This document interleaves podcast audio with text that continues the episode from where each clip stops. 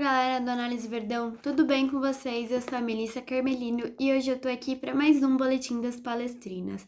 Antes de qualquer coisa, já segue a gente no Facebook, onde fazemos live toda segunda-feira, 8 horas, para falar sobre o futebol feminino. E vamos aos jogos da semana. Dia 24 enfrentamos a equipe do Cruzeiro e logo no comecinho da partida tomamos um golaço da Mariana Santos abrindo o placar para a equipe adversária, mas isso não foi o suficiente para abalar nossa equipe, que foi com tudo para cima delas.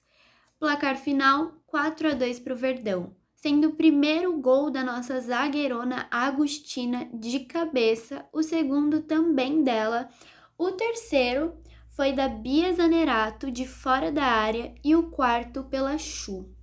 É, Palmeiras goleou, conseguiu se impor em campo, praticamente ditou o ritmo do jogo e com certeza nesse jogo a gente conseguiu trabalhar as bolas paradas e colhemos os frutos. Já no dia 29, enfrentamos as Gloriosas no estádio Newton Santos, no Rio de Janeiro.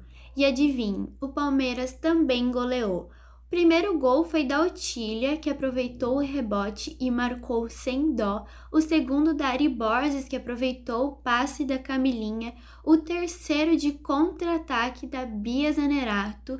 E o último da Camilinha, que foi muito inteligente, conseguiu aproveitar a confusão na zaga do Botafogo e marcou também.